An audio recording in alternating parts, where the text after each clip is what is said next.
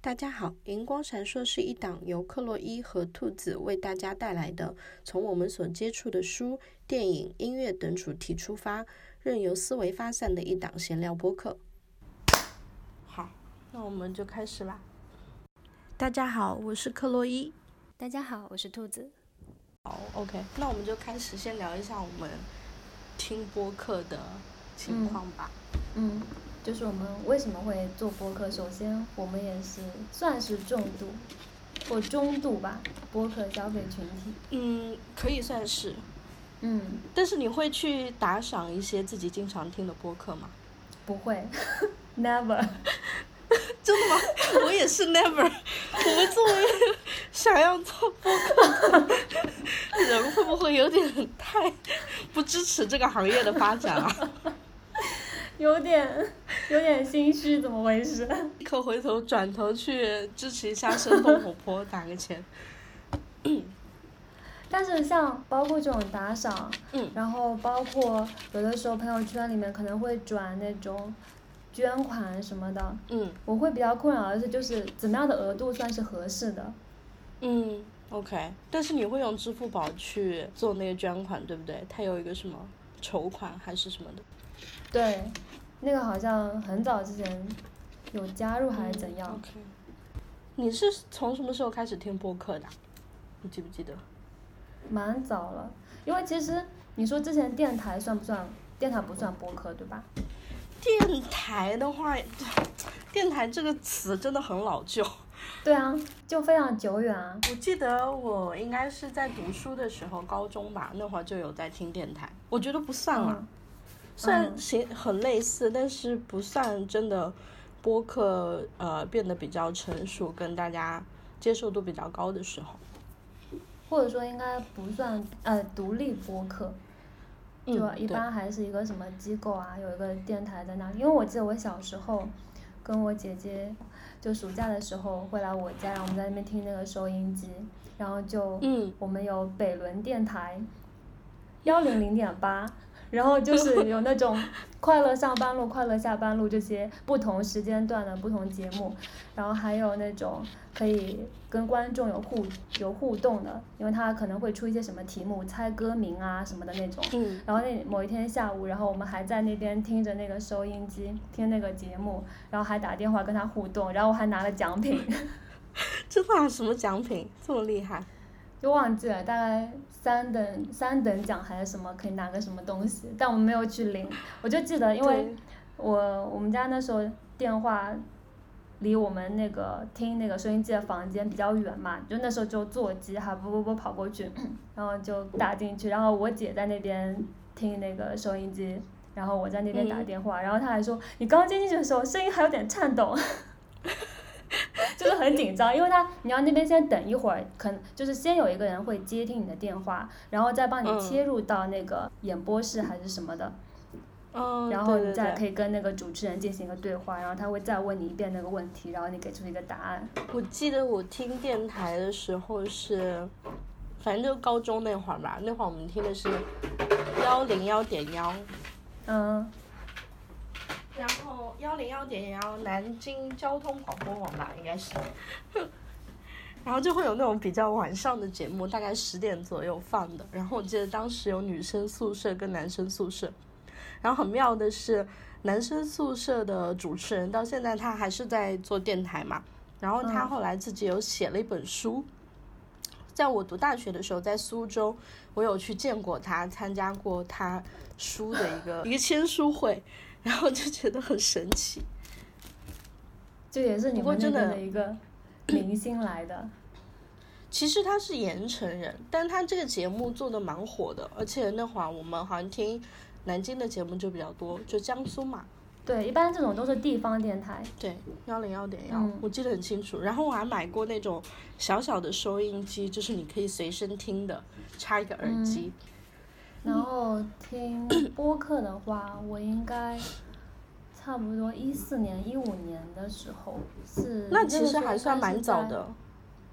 对，还蛮早的，而且那个时候没有说有非常大规模流行的那种电台，呃，那种播客。就真的都还蛮独立的，然后大家自己去，很多是在那边念书啊，或者是就是读书那种形式的，然后讲些有的没的。那时候就是荔枝 FM。OK，应该是比较早开始的。然后那时候我有跟你讲过，那时候我还有一档自己的播客节目，录哈利波特，是吧？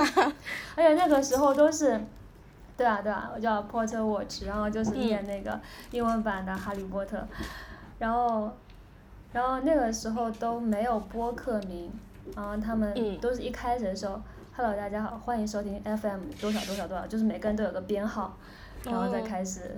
还蛮好玩的，但我中间有一度很长时间都没有在听，然后后来在听的时候就是播客出来比较多的时候了。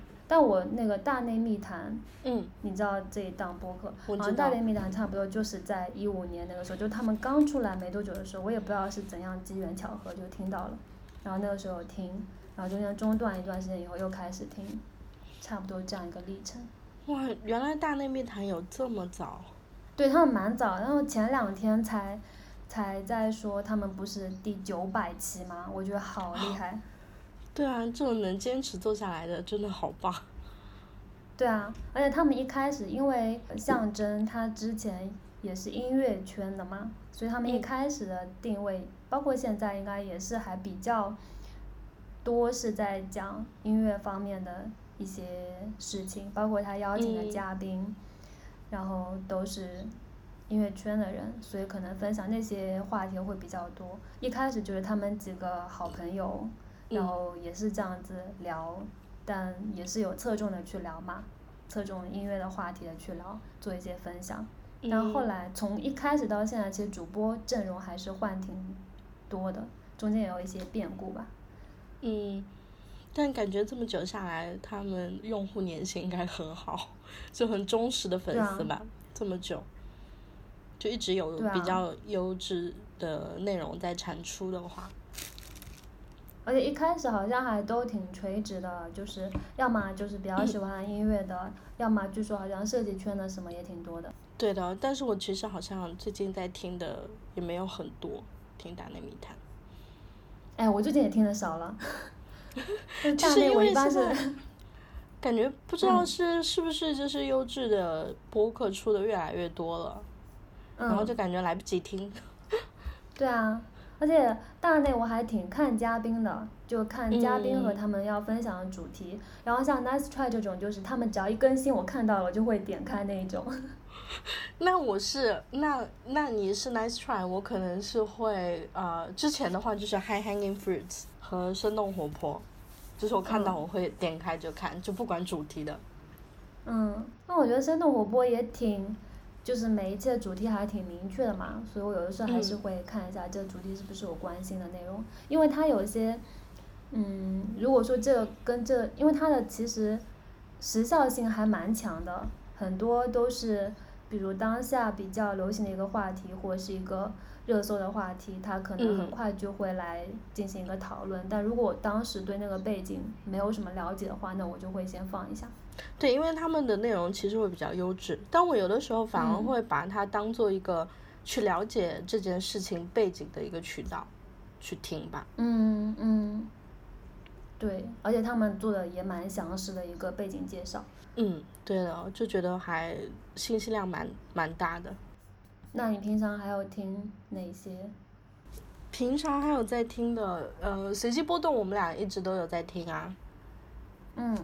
但其实我真的，嗯，最喜欢的模式可能我会比较，就喜欢 High Hanging Fruits 那种。嗯。对，然后一个是是指他们是指他们有有自己的，就每一期有一个明确的主题吗？嗯，他们他们的话，因为。一个是有明确的主题吧，然后还有我就觉得他们的方式跟聊天的感觉我会很喜欢，嗯，然后会找一些比较有趣的角度，会聊一些事情。对，所以就是我们开始要录播客的时候，我就老是会想到之前小椅子他有说他们。他们就会觉得，如果只是闲谈的话，别人凭什么要来听你的闲谈？所以他们每一次都觉得要找一个至少这个话题，他们如果自己，比如说钢管舞，他们两个人都有经历，而且这个经历可能不是一个很普遍的经历，那就可以拿出来跟别人分享。要么就是可以请到一个朋友，他是某个领域，我记得哪一期他们是讲睡眠的，然后那个朋友可能也是相关的一个领域，可以做一些分享的，就他会觉得这样的东西比拿出来会比较有意义。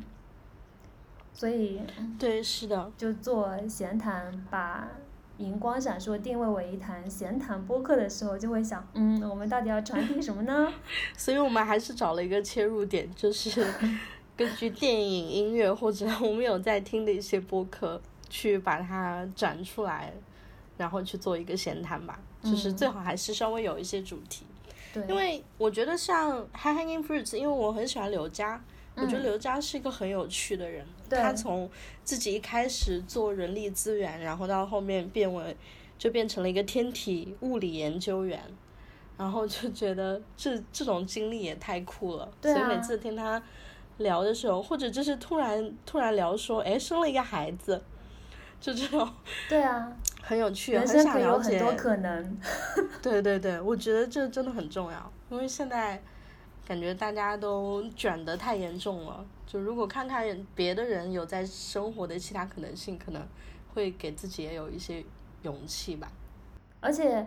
当然，可能是他传递出来或者表现出来，就会觉得好像是很平滑的一个过渡，就不会是说啊，我下了一个多大的决心，然后经过了多少的变故，然后有多少的曲折，然后怎么样迎来怎样的转折，就好像他不是在大起大落的讲一个这样的跌宕起伏的故事，他就就好像非常平滑的。从不同的阶段到另一个阶段，然后又有了怎么样的新的角色和新的身份，也可能是他想要这样子呈现出来。嗯，那我能感受到的，我就会觉得说，OK，这其实也是你生活的一种方式，就他其实是很平淡的在生活着，他没有太多的，嗯，我们所感觉到的太令人兴奋或者觉得比较比较不可思议的地方，对他来说就是很认真的在生活吧。对，就好像很自然的做了一个选择，然后自然的到了现在这样的一个状态。嗯，那我们平常会在什么场景下听播客？现在的话，一般就是上下班路上，然后通勤的时间。对，然后还有就是现在，因为现在我们家我比较常做菜，基本上是我来做。啊，真的？啊所以，对。所以，Ryan 在干嘛？还有洗碗和其他的家务，合理，好合理。然后，所以在切配的时间、切菜、洗菜的时间，我也挺习惯放一个播客在那里的。但炒菜的时候，因为还开了那个油烟机嘛，声音比较大，所以听太轻就不会放。一般是这种时候，有有的时候洗澡的时候也会。我以前一个人住的时候会更长，就是。更长放一个播客在那里，就只要比如说下班回来躺在沙发上面随便刷刷手机，可能也会让一个播客声音放在那里，就还也不知道从什么时候开始养成的习惯，就一个人的空间里面就希望有一些背景的声音在那里响着。那你现在也不会太长一个人的时候吧？对啊，现在就是刚刚讲的那几个时间段，可能是比较集中的会听播客的时候。嗯，那我应该是。上下班，然后遛狗的时候会听。啊，这很适很适合。对，然后还有的话就呃做饭的时候也会听一下。啊，对，那还有跑步的时候，跑步的时候，有的时候划船的时候。嗯，就其实还听的蛮多的，就好像真的是开始有听播客的习惯了，就会想到说，哎，我要放一个播客出来听一听。听的类型，我们刚刚差不多也聊过了，就是我们最常听的那几个。嗯。你会比较更喜欢？没有。没有。哦，为什么听？对。好，那我们先聊一下为什么听播客。为什么呢？因为它在哪里？对啊，就像我刚刚说的，就感觉不知道什么时候开始就变成了一种习惯吧。嗯。就一种陪伴吧。因为他在那里是。是爬珠穆朗玛峰的原因吗？因为山在那里。但你会觉得你开始听播客以后，你音乐听的少了吗？会非常，我刚刚也想说这个，我觉得我，嗯因为我觉得还有一点是，我觉得现在好听的音乐变少了，是不是？也不是以前我。可能会追着，以前可能我会追着那个 Billboard 榜或者是嗯 U UK 榜，然后去听，嗯，但是现在偶尔听一下就发现，哎，这些歌好像都没有很好听，就感觉可能就常听的那几个乐队或者歌手出新专会去听一下吧。可能现在那些榜单上的歌的受众已经不再是我们这个年龄层的人了。是零零后吧？哦，而且我是个忧伤的话题。而且是不是因为我觉得我是是年纪的关系嘛？就我到了那种我感觉我想要更多的去接收信息的状态，就哪怕是 Nice Try 这种很闲聊的播客，但是他们也会给你输入一些信息，比如说他们在玩什么游戏，然后最近自己遇到的某一某一些的事情。我觉得嗯。可能某一程度也会给你有信一定的信息的或者知识的输入，我就会觉得还蛮有意思的。但是，嗯，现在是一个信息爆炸的时代，就是嗯，你就算不主动的去选择这些播客内容，其实你也没有办法避免说信息主动跑到你面前来。为什么会有这样的一个需求，说我我要通过听播客，然后有更多的一个主动信息摄取？因为如果你不主动，就像你说的，他就很被动的到你面前。那你如果被动的去看的话，你接收到的信息可能并不是特别优质的。如果你主动去看了，你其实是有一个筛选的过程的。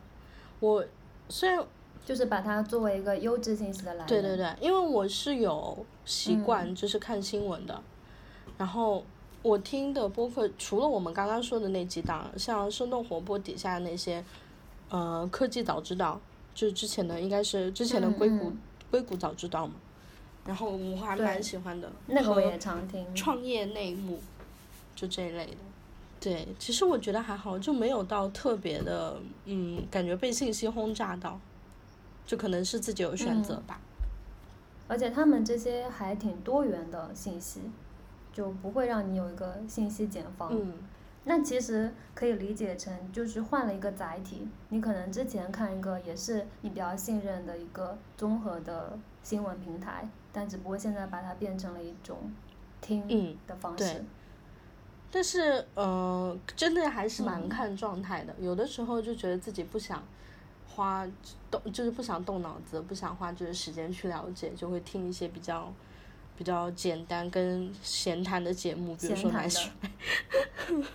然后因为 这样就所有这种时候举的例子都可以 nice 使 nice try。对，然后因为我觉得听的类型其实像比较严肃类的，跟知识获取量比较大的随机波动啊，然后呃，我是比较喜欢的，像生动活泼也是，然后嗯 nice try 这种闲聊的我也嗯是会比较有兴趣，但真的是看自己在做什么的时候。对啊，就是 nice try 给我的感觉就是我是那种我可以随时打开、随时关掉的，然后不需要说我要准备好，我这个时候是可以摄取一些信息，或者我可以认真集中注意力去听一些东西的时候，就 就是非常的没有门槛。对，就但是又很适合背景音放着。我如果听个生动活泼或者嗯，随机波动的话，可能还要记一下笔记。对啊，就可能还要停下来，这边扫着地还要停下来。诶，那我们开始说一下我们为什么要做播客。这件事情说了多久呢？我们来数一数。我刚刚，我刚刚还想问说，我们到底是什么时候开始决定要录播客的？哎，我来搜一下，最早出你现搜一下聊天记录。我们在 Toby 嗯婚礼之后，应该又有提起来过一次。那在那个之前，我们绝对有讲过，因为他婚礼之后是我们重新想要捡起来了。我们到底丢了他几次？啊，真的太久了，我都我想不到，我想不起来我们为什么第一次的时候说想要录一个播客。哦，有一次是讲到什么东西，然后我们两个聊天，打电话打了一个多小时，打完了之后什么，然后我就说到说，我如果我们可以把它录成播客，应该还蛮有趣的。好像之前有在听对，但是就没有想说要把它录下来。去年六月的时候，我们也有聊到过一次。有聊说要录吗？还是有在听？没有就讲吃肉啊这种东西，哦，就素食吃肉这些，然后就有蛮多，话题。然后你就说，靠要真的不要录播客吗？哈哈哈。怎么还 原封不动的说出来？好，这话一听就是我讲的吧？对，我首先有坏。哎，你三月份的时候还在那边说，不得不说没有听播客的习惯嘞。我你你说我吗？对呀、那就是那会儿我还没有在听播客啊。我其实开始听播客是、刚刚没有聊我是什么时候开始听的，我是应该就是受你的影响，就是、是真的等到你安利我的时候，我记得是有一次我们在喝酒的时候聊天聊到，然后你说你在听播客。然后我就问你说你要不要嗯推荐我一些、有哪些比较好的，然后你就推荐了我，嗯那个时候还是那个时候不叫随机波动了，那个时候还是叫剩余价值。的时候，对。然后听了剩余价值跟生嗯动活泼，其实都是我在那会儿开始听起来的。以前真的是比较少听嗯播客，就最早的时候嗯还是听电台，但后来就感觉上瘾了。就呃，在你推荐了之后，这两档节目都是我一直必听的。嗯然后到后面就是自己有看了一些其他的播客节目，也选了一些比较喜欢的，就有一直持续在听。嗯，哎，你会听外文的播客吗？我会，然嗯，我我其实，但是外文的播客我有订阅一些，都会比较短，而且他们是做系列的。比如说我做一个嗯 season，、我这个主题我做一个 season，可能我一个 season 里面有五期或者六期，但是每一期的话，我可能就只有十五二十分钟，他们是那种。嗯，嗯，对，这种形式还蛮多的。其实国外还蛮成熟了，就他们其实播客类型比较多样，包括播客嗯上面的广告也非常的成熟。那我们大概就是拖了有一年。好，那快说说你的想要做播客的一个 trigger 是什么？什么刺激了你？其实是一个很小 嗯的 trigger，、而且这是一种呃也蛮常见的一个事例，就是我应该是上个月吧，反正在在看人物杂志的嗯时候，然后他们有一篇是采访乔麦的，哦，我知道。然后他就对，然后你知道他有个就是他现在微博上有个栏目，或者说他有打一个标签是那个非典型来信我知道，我知道。就是，对，就是一些读者的私信，然后他会筛选一些放出来。这个就是我对这个栏目的印象，就会觉得好像乔麦开始发微博的时候，他就已经有这个栏目的感觉，就是好像已经非常久了。然后他就在那里面，他讲到他自己也就是呃在最近就是接受这个应该接受访谈的之前，他可能有在想说。那个他第一封的这个私信，这个这个栏目是什么时候开始做的？然后他翻翻翻翻，然后发现是二零二零年的四月，就是然后就一想就也就一年多以前的事情，然后现在已经做的很成熟了。然后就想说，对啊，然后就就会觉得你只要开始了，而且持续在做这一件事情，它其实会有一个非常意想不到的积累。对，因为一开始的时候他也没有想成要把它作为一个栏目，就真的是有读者开始给他私信发那些事情的时候，他慢慢的就是挑选出来，然后发出来给大家去讨论。后来就有越来越多的读者去投稿吧，然后现在就做成了这么一个栏目。但其实你看的话，真的也就才一年。然后就可以，就感觉好像真的积累了很久了，是的，嗯，然后就想说我们就需要迈出这真的，因为我以前是那种我很怕把事情做得不好，或者做杂，做不到完美，那我就很害怕去开始的人。嗯但是我后来发现很多的事情真的是你开始了之后，然后你回头再去看你这一路所经历的故事，然后你就会觉得幸好自己当初跨出了那一步。我最近因为你没有办法完全。对对对是这样子，你就真的是没有办法把它做成完美的事情，就只能先开始了之后一边一边学一边去做吧。我想，我想到我嗯刚开始打网球的时候，我其实现在也就才打了一年多，然后我当时开打的时候，嗯我就觉得，就怎么办？我就觉得一开始，因为他他现在网球学习的话，它是分级的，就是你如果很初级，你其实是打那种软软的球，跟小朋友的差不多。然后我就想说，我我真的要跟小朋友学一样的 这个基础嘛，这个开始嘛。嗯，其实发现坚持下来了之后，我现在打了一年多，就基础打的已经是非常好了。我现在完全是可以出去跟人家打的那种状态。哇哦，这个哇，我真的也是。然而我还没有开始。可是你有开始在攀岩啦，这也是一直我想做的。但是我今年，因为我是一个很爱做规划跟 New Year Resolution 的人，我每一年都会写。然后，嗯嗯，我也每一年都会写，然后第二年就把前一年的再差不多，差大差不差加一遍。但是我去年有做的几件事情，一个是我考了驾照，然后我呃考驾照。哦，你已经考完了。考驾照、养狗跟纹身都是我去年想要做的事情，然后我都做了。嗯。然后还有一个，在我的 New Year Resolution。这个时候需要干杯。干杯，干一个。New Year Resolution。也不用聊太多，因为我们可以等到过年的时候再录一期。哎，我终于有点有有点开始体会到之前他们录播课，我忘记了是谁谁说的。然后他们就说平时都不想聊天的，聊聊天的时候就是选题聊什么。他说不然聊天就感觉浪费了，没有录播课就是在浪费 聊天的那个额度。对啊，好像有道理。那你对，因为日子录时我们就攒着攒到过年的时候再聊。那我的话，OK，我的话就是一个是我真的很想用这种方式去记录一下，可能是我当下的一个思考。然后还有的话，我觉得播客的形式，因为我们两个看的东西都蛮像的，然后我一直都觉得你是一个特别特别有想法的人，所以我就想要可以定期的跟你聊天，然后我觉得对自己来说会有一些比较不一样的想法吧，就考虑问题的角度。对，我也觉得，因为我们两个人讲的时候，嗯，很就是。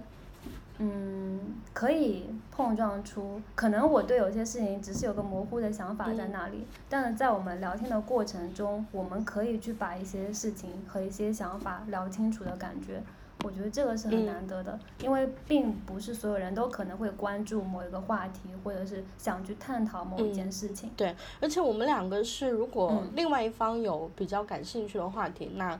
其呃，另外一个人的话，他其实是愿意去了解的，哪怕这个话题是之前完全没有接触过的。但我觉得我们两个都有这个好奇所在，去想要去看一些，就是对方所了解的东西。所以这个可能是我最大的想法。那其实还有就是想赚钱。当然想赚钱，这个很虚无缥 缈，那可能有点路漫漫路漫漫。但是我们从现在开始，你两年之后再看看，现在已经要把它做两年了嘛。你那个谁，大内密谈从一五年开始到现在，也差不多要做六七年了。哎，真的很久。你想想，他现在也没有说有个非常成熟的盈利模式吧？是的，但我觉得，嗯，先做着吧，反正就是先开始做这件事情都是好的。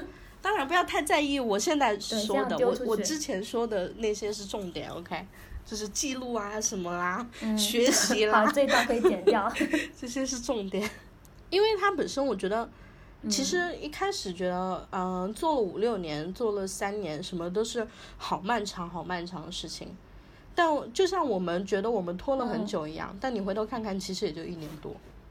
所以时间其实是过得很快，现在都已经七月份了，到二零二一年的下半年了。但我会觉得，如果说我们之后有一个持续录播客的这样一个过程，回头看的时候，会觉得这一段时间是会更加充实的，就是好像你有记录了以后，然后这段时间就被填满了。你就有迹可循了，然后就不会觉得它好像有多快。嗯，对，因为我觉得录播课很不一样的是，它是记录你当时的一个想法的。你不像，如果你写写东西，或者是你呃拍一些视频什么的，我觉得可能是后续的话，更多的在于它记录一个客观的存在。但是录播课的话，它会一天一边在你聊天的过程当中，一边去刺激你自己的一个思考。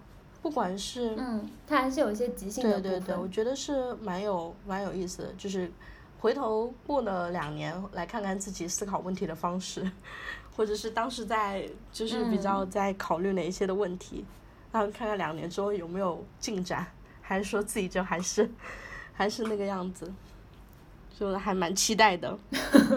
但是有一点你比较难搜索哎。嗯，对。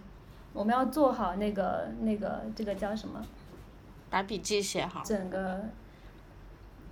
对，他不是会，应该小雨就会要你要要可以列出来什么几分几秒的时候在讲哪个哪个话题。嗯，对对对，这个我们应该要写好。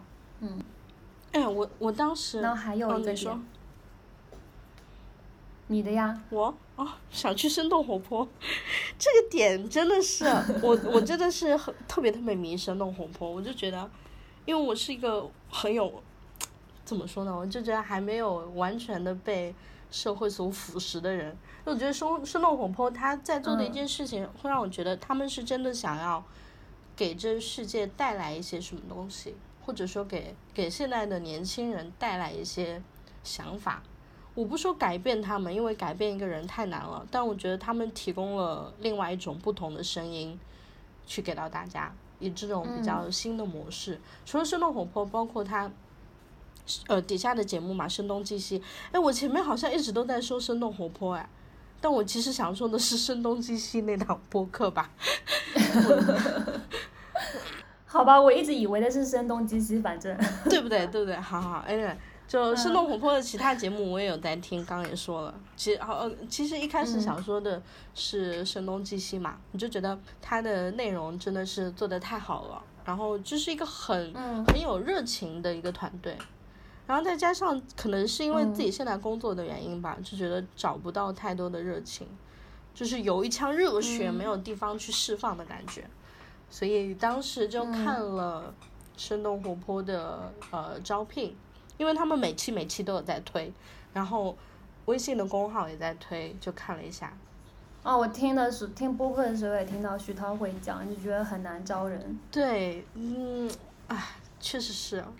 因为我有一次听到他描述，听到他讲起这件事情的时候，他就说，他就现在要写一个职位，写一个 JD，他都 会有点困扰，说，因为他们之前这是一个比较新的行业嘛，你没有一个说我固定的一个怎么样的职位，怎么样的 title，然后有这样的一个人才库可以供你去选择，可能就是一个很新的职位，然后你对这个职位的描述，需要他做的一些事情，都是你需要把。嗯，把它创造出来的，就是在罗列在一个角色里面，嗯，所以可能招人就更难了。是的，因为其实虽然我们两个听的比较多，然后对这个也是比较熟悉了，但它其实播客还是非常小众的一个模式嘛，所以它本身的商业模式和未来，呃，到底能做到一个怎么样的程度，大其实大家都是不知道的。我觉得都在摸索着来做吧。那生动活泼它作为一个比较新的。公司就嗯可以说是创业公司，那他肯定是，对啊，有点像第一个吃螃蟹的人，应该有很多的东西需要去尝试，但其实最劝退我的是因为他在北京，我还有留言想说，真的很想去，但是就是因为在北京，可能目前还没有想法说我要从上海搬到北京去吧。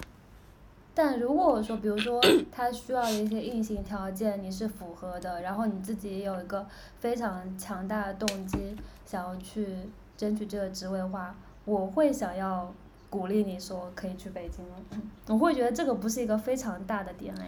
嗯，确实也是，因为如果真的是我想好了之后，然后对这整个前景或者说行业我自己确定了之后，我倒是可以去的。